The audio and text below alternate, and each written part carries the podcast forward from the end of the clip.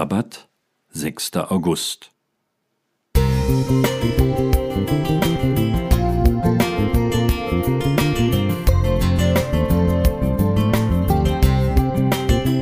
Ein kleiner Lichtblick für den Tag.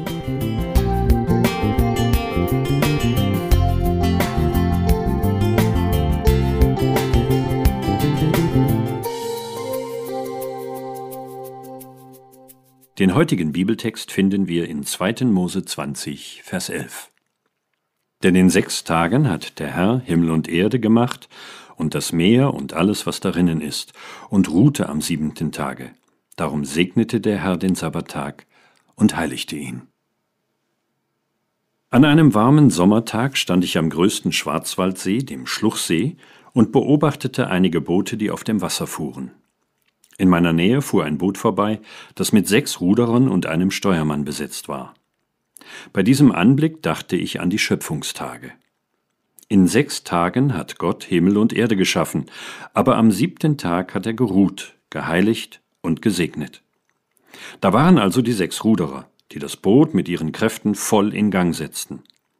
Der siebte Mann saß am Ende des Bootes und steuerte es in Richtung des Ziels. Ich empfand es als ein wunderbares Bild, das mitten ins Leben spricht. Sechs Tage sollen wir arbeiten und am siebten Tag, dem Sabbat, schenkt Gott uns Menschen einen Ruhetag.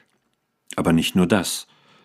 Als unser Steuermann zeigt Gott uns die Richtung an, in die wir gehen, wirken und leben sollen.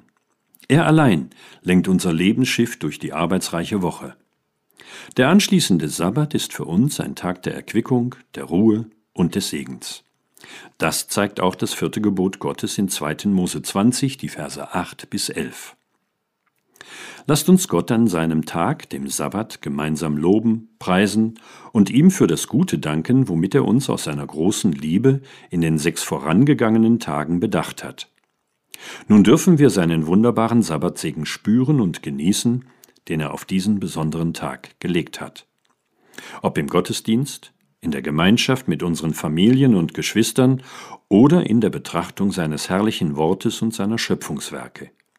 Der Sabbat ist ein Tag der Begegnung. Wenn wir Gott völlig vertrauen und ihn von ganzem Herzen lieben, entwickeln wir das große Verlangen, mit ihm und auch mit seinen Kindern eine tiefe Gemeinschaft zu erleben.